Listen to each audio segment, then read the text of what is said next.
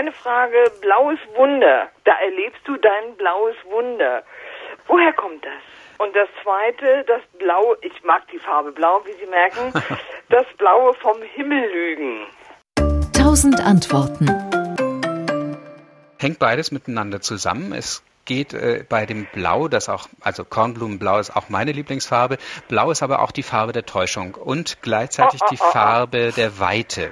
Und äh, beides hat mit der Lüge insofern zu tun oder auch damit, dass man in dieser Weite auch Überraschungen erleben kann, die gar nicht so selten auch unliebsame Überraschungen sind. Und sein blaues Wunder erleben, das wäre dann eben so eine unliebsame Überraschung. Das ist ja immer oder fast immer als Drohung verwendet worden. Mein Vater jedenfalls sagte das so, du wirst noch dein blaues Wunder erleben. Ja, mein und Vater auch. Sehen Sie, und das ist eben genau damit verbunden, dass es also in der Weite diese unliebsame Überraschung geben kann. Und äh, dies Blaue vom Himmel herunterlügen, das hat also auch wieder mit der Täuschung zu tun, mit dem Unfassbaren.